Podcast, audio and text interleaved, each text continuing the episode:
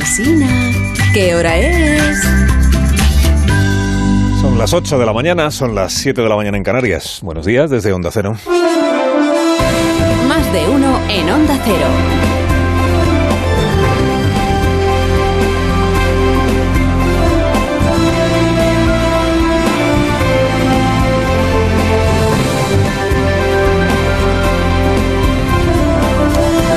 Están? Bienvenidos a una nueva mañana de radio. Estrenamos el 20 de octubre del año 2022.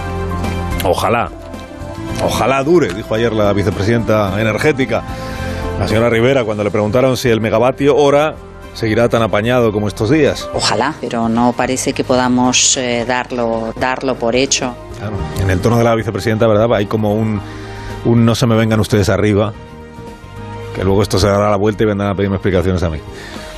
Ojalá, ojalá, pero seguramente pues, pues no dure, ¿no? Ni un megavatio hora por debajo de los 100 euros, como estaba ayer y como vuelve a estar hoy por debajo de los 100, ni un megavatio hora producido por, eh, a partir del gas por debajo de los 40 euros, como también ocurre en el día de hoy. Hoy cuesta menos el megavatio hora eh, procedente del gas que el tope que en su día fijó el gobierno, los 40 euros. O sea que estamos, es verdad que estamos en temporada valle de consumo eléctrico.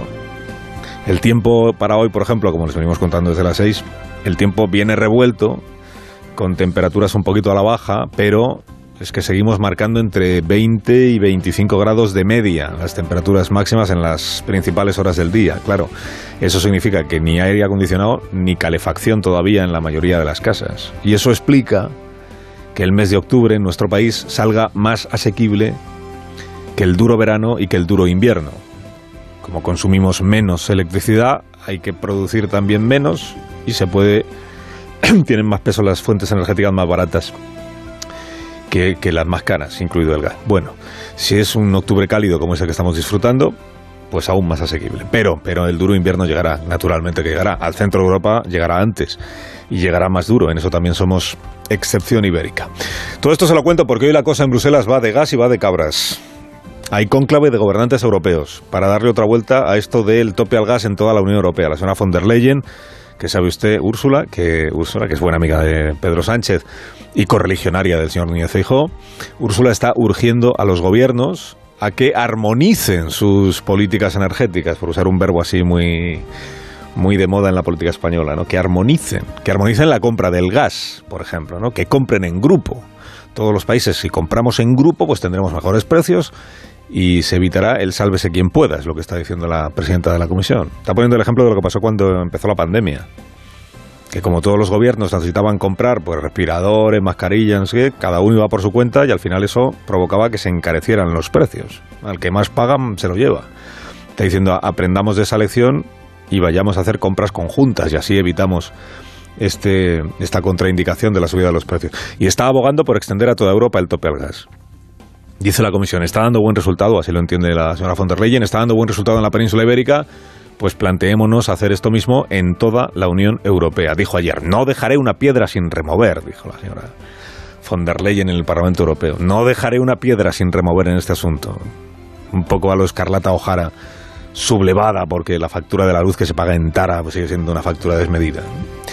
O sea que vamos a ver en qué queda esta reunión de hoy del, de los gobernantes europeos ¿Y en qué queda lo del tope de lo del tope al gas? Claro, todo será todo será que esto del tope al gas acabe siendo el primer motivo de consenso entre Pedro Sánchez y Núñez Feijóo, que acabe siendo el gas y no el poder judicial, el primer acuerdo. ¿Por qué? Porque Pedro Sánchez entiende que la excepción ibérica es su gran logro energético ante Europa. Y Núñez Feijóo tiene dicho que si la excepción se extiende a toda la Unión Europea, o sea, si deja de ser excepción y deja de ser ibérica, entonces le parecerá que es una muy buena iniciativa y lo apoyará con verdadero entusiasmo. El presidente el martes pasado en el Senado dejó caer que en efecto él ve que hay serias opciones de que la excepción deje de ser una excepción. Sería deseable que los que hablaron de timo ibérico rectificaran. Porque si ustedes no lo hacen, mañana tendrán que hablar del timo europeo. Sabe usted que el presidente del gobierno tiene dos cosas en las que eh, no le gana nadie. Una es la frecuencia pasmosa con que cambia de criterio. La otra es la perseverancia encomiable con que nunca da un balón por perdido. Hoy toca la segunda. Ni ha tirado la toalla en lograr que toda Europa haga suyo lo del tope al gas, la intervención que él ya ha realizado en nuestro mercado eléctrico, ni ha tirado la toalla sobre el MidCat, famoso gasoducto que nunca terminó de construirse y que después de haber sido aborrecido por el gobierno de España, ahora se ha convertido en una prioridad para el gobierno de España.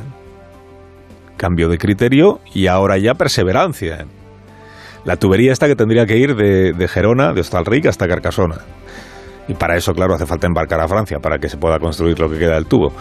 o sea hay que convencer al presidente Macron. Y se acuerda usted de lo que dijo el presidente Macron hace un mes, ¿verdad? Des cabris pyrénéens sur ce sujet pour expliquer que ça réglerait le problème gazier. C'est faux. C'est factuellement faux. Que podemos, dijo Macron, podemos saltar como cabras del Pirineo, cabras pirenaicas, diciendo que el MidCat es la solución al problema del gas, pero sería rotundamente falso, ¿eh? rotundamente fu. Y por eso tumbó el MidCat, a pesar de la pinza que le estaban haciendo Sánchez y el alemán Scholz.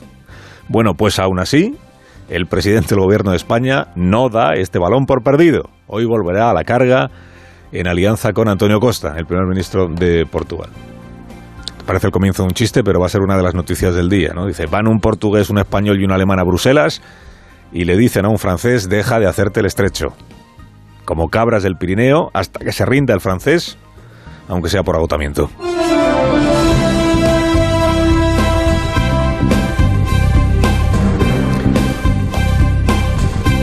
Estaremos de acuerdo en que comparado con el Reino Unido, comparado con el del Reino Unido, no es que nuestro gobierno de coalición en España sea un remanso de paz. Es que parece estable hasta el gobierno de Cataluña comparado con el de con el de la señora Truss, con el de Boris Johnson. This is London, que diría Eduard Murro. Estoy por ponerle a usted cada mañana las campanadas del Big del Big Ben, visto el interés que despierta en nuestro país el serial tragicómico este en que se ha convertido el gobierno de Su Majestad el Rey Carlos. O sea, la descomposición del Partido Conservador británico, que es a lo que estamos asistiendo desde hace ya muchas semanas. Quienes celebraron la defenestración de Boris Johnson, pensando que iba a dar paso a una etapa menos frívola y menos, digamos, más ortodoxa, más estable, pues ahora se ven contemplando cada día el streaming este del, del Daily Star en el que una lechuga se pone pocha a menor velocidad de lo que se está poniendo pocho el gobierno británico y su primera ministra. I am a fighter and not a quitter. I have acted in the national interest to make sure that we have economic stability. La guerrera primera ministra Liz Truss. Luchadora, se definió ella misma así ayer, lo ha escuchado usted. Luchadora, así se definió en una bronca sesión en el bronca sesión de control al gobierno en el Parlamento del Reino. Bueno, decir bronca y decir sesión de control al gobierno británico es una redundancia. Allí todas las sesiones son así, broncas.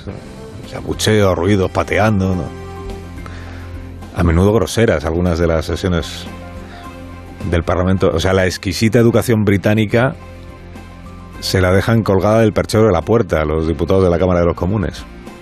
Bueno, la sucesora de Boris Johnson, que es esta señora Liz Truss, elegida en votación de su partido hace un mes y tres semanas, creo, está sufriendo ahora lo que ya sufrió su antecesor, que es un goteo de dimisiones, un goteo de críticas internas, de conjuras para descabalgarla.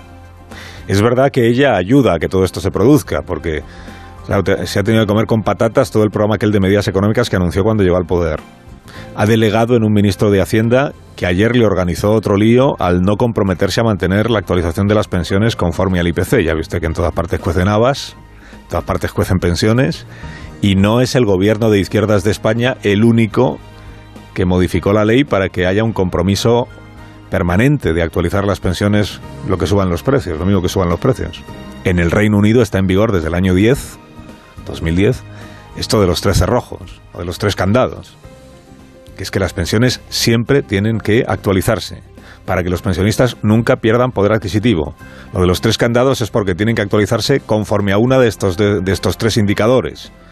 O lo que suba el IPC, o lo que haya subido de media los salarios, o el 2,5% mínimo de subida.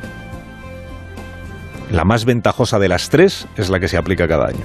Ahora, como está la inflación al 10% en el Reino Unido, pues esa será la que se aplique.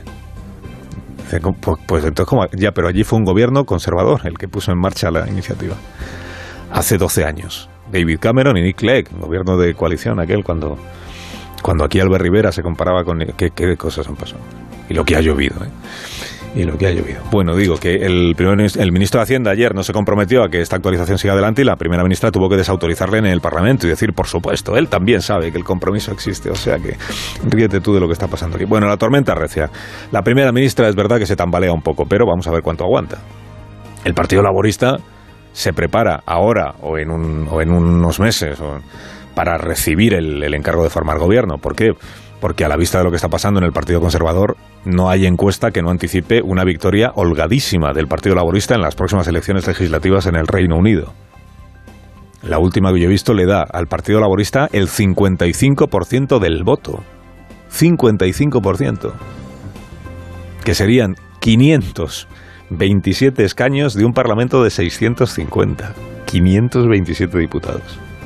¿Cómo será la cosa que el líder que tiene ahora este partido, el Partido Laborista, que es un señor que se llama Starmer, vayámoslo aprendiendo por si acaso acaba siendo el primer ministro, el tal Starmer ayer se permitió hacer una broma en el Parlamento británico y parece que no es un, no es un tipo muy dado a hacer bromas. De hecho, tuvo que leer la broma porque se ve que la comedia pues tampoco es su fuerte. Se está escribiendo un libro sobre el mandato de esta primera ministra. Parece que va a salir en Navidades. ¿Es la fecha de lanzamiento o es el título?